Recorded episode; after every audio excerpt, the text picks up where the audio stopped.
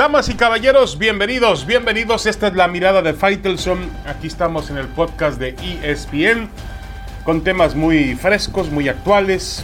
Obviamente el inicio del fútbol mexicano que nos arroja hoy, que no puede arrojar ninguna conclusión definitiva, eso está claro, pero puede arrojar ilusiones, puede arrojar esperanzas y yo creo que con eso le basta, sobre todo a los aficionados de dos equipos tan grandes y tan populares, históricos en el fútbol mexicano, que no han visto la luz, que han vivido bajo la penumbra, lejos de la competitividad.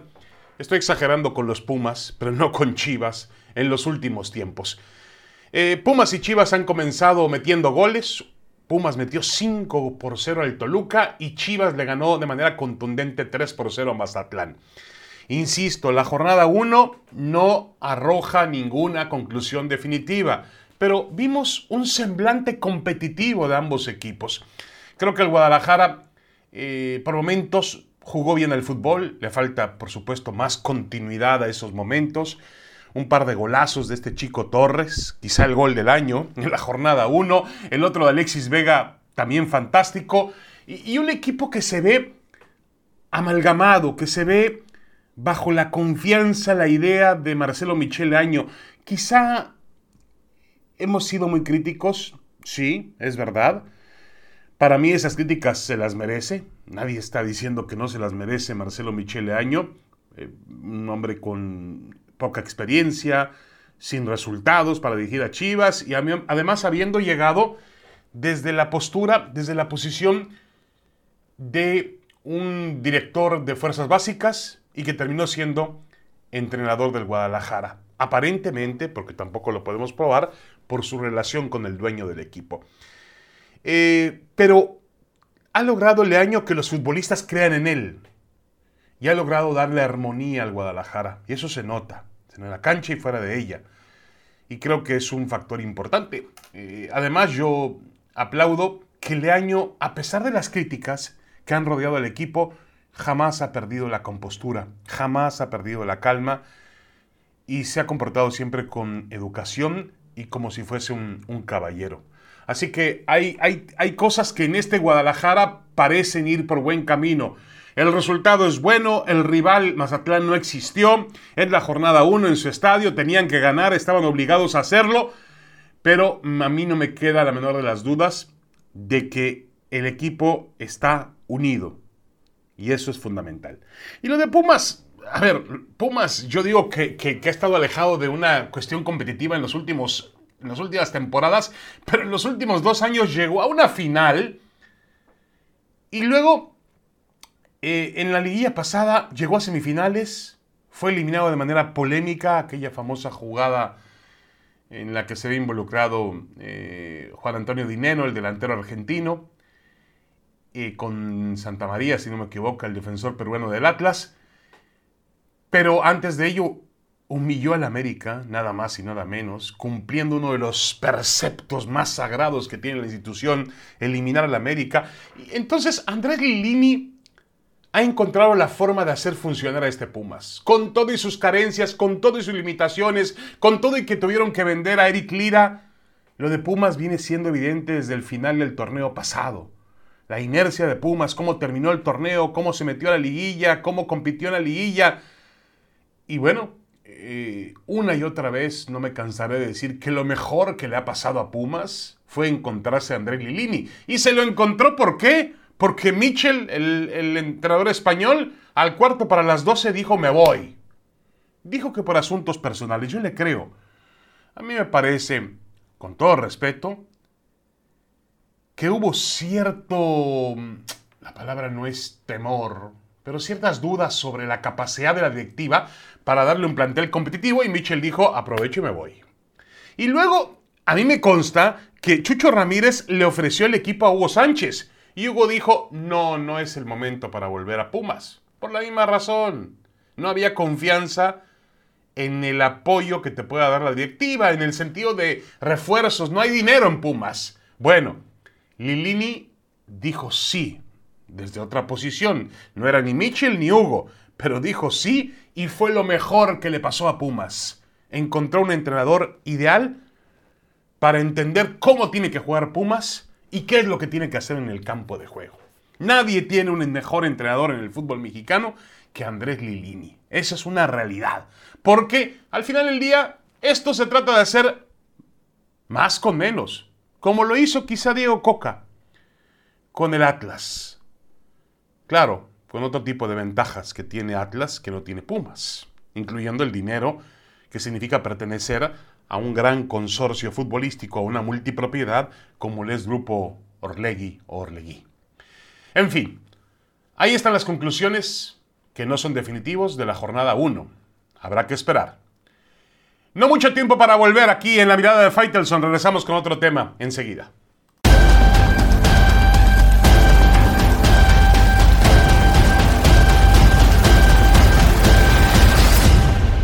Regresamos a la mirada de Faitelson en este podcast de ESPN. Bueno, parece que finalmente Jesús el Tecatito Corona va a poder probarse en un nivel mayor al que ha enfrentado en el fútbol europeo. Se va, deja al Porto, se va al Sevilla con un hombre como Julen Lopetegui, que lo conoce muy bien, que lo dirigió en el propio equipo portugués. Y, creo que pues es un paso que finalmente hay que aplaudirle al Tecatito porque a los acaba de cumplir 29 años la semana pasada. A los 29 años accede a jugar en un mayor nivel.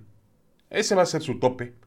En un momento dado pensábamos que le iba a alcanzar para mucho más, pero eh, la realidad es que ha hecho una carrera muy interesante, muy valerosa en el fútbol europeo. Recuerden que salió de Monterrey allá por el año 2012, 2013. Llegó al Twente en el fútbol de los Países Bajos, la liga, la Eredivisie. Jugó tres temporadas ahí y, y llegó al Porto en el 2015.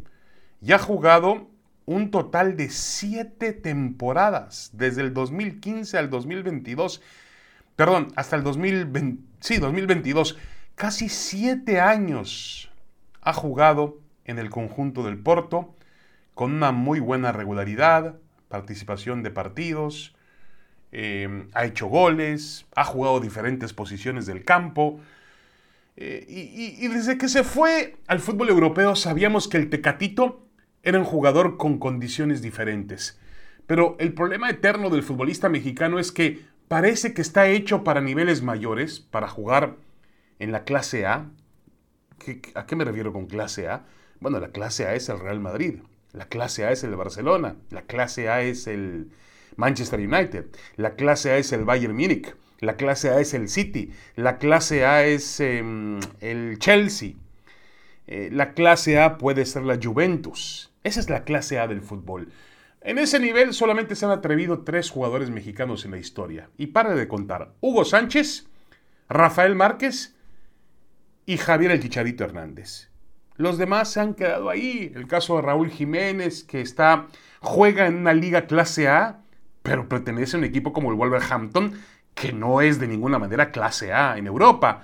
O, el caso de Irving Lozano, recientemente, que, del fútbol holandés ha ido al fútbol italiano, al Nápoles, pero tampoco, eh, siendo, siendo, la Serie A un fútbol muy serio, muy competitivo, no juega en un equipo de clase A. Quizá estoy cometiendo un error con Héctor Herrera, que del Porto pasó al Atlético de Madrid y sí está en un equipo de clase A. Sí, sí, sí, sí, sí, vamos, no, no, no, no voy a escatimar con, con Simeone y lo que ha hecho el Atlético en los últimos tiempos. No ha sido campeón de Europa, pero pero ha estado en competencia, ha llegado a finales, es un equipo clase A. El problema es que Herrera no participa demasiado en ese equipo clase A. Tiene esporádicas actuaciones. Vamos a ver cómo le va el Tecatito. Llega un equipo como el Sevilla, que es un equipo de fútbol, a mí me parece, de, de muy buenas condiciones, con posibilidades, obviamente, de una, una competencia importante en el fútbol de, España. Y también tiene, es un equipo que tiene aspiraciones dentro de Europa. Las ha tenido muy, muy legítimas. Está jugando en la Europa League, así que el Tecatito va a ser un refuerzo importante para la Europa League y está la persecución del, del Madrid, está ¿a qué? A cinco puntos del Real Madrid.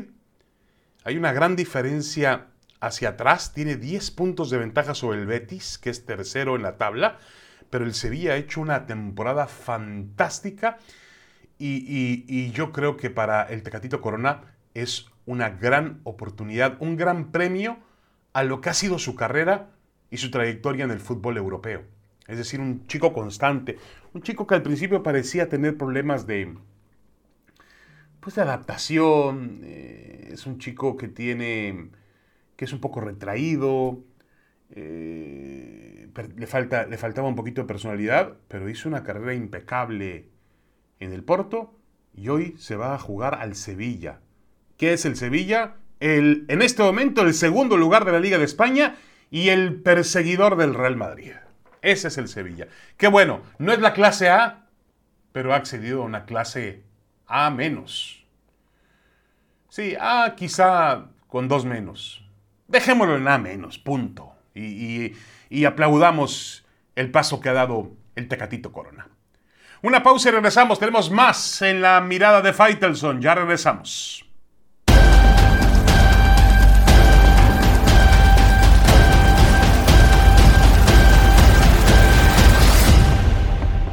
La noticia de la semana, damas y caballeros, una de las noticias importantes de la semana ha sido el anuncio del adiós de Oribe Peralta. Obviamente no sorprende, hace un buen tiempo que su fútbol ha mermado, sus condiciones también, terminó un contrato muy polémico con Chivas, pero se va, eh, se retira un futbolista que mm, además de tener una carrera muy longeva, incluyó eh, jugar para el, para el Morelia a inicios del siglo en 2003, jugó en León, Monterrey, fue prestado a Chivas, no le fue bien, fue mm, a Santos Laguna, donde se convirtió en una gran figura, tuvo más de 220 partidos jugados para, para ese equipo, pasó por el Chiapas, Jaguares de Chiapas a préstamo, y luego fue al América, donde también tuvo, estuvo 5 años, jugó 182 partidos, marcó 60 goles, hasta que se retiró jugando para las Chivas Rayadas del Guadalajara. Un futbolista que fue más allá de su naturaleza deportiva porque en una liga como la mexicana, plagada de extranjeros en puestos donde él se desempeñaba, nunca fue fácil recibir una oportunidad. Por eso pasó inadvertida su carrera en los primeros años.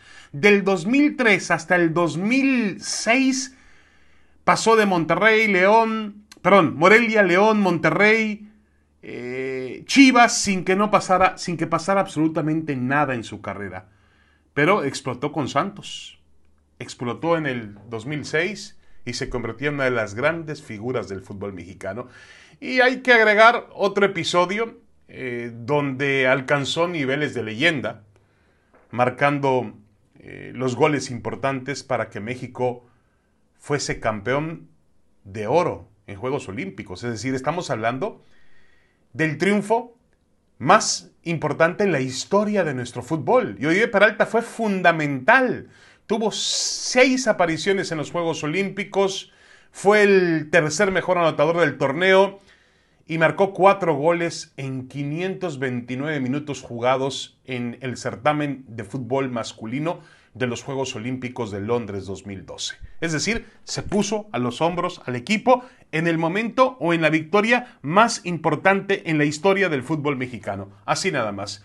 Eh, un tipo además eh, fuerte, luchón, eh, de una personalidad un, tanto extraña, pero yo creo que al final del día las cuentas le salen a Oribe Peralta y las cuentas tienen que salirle al fútbol mexicano para cuando se hable de un, de un futbolista de sus condiciones.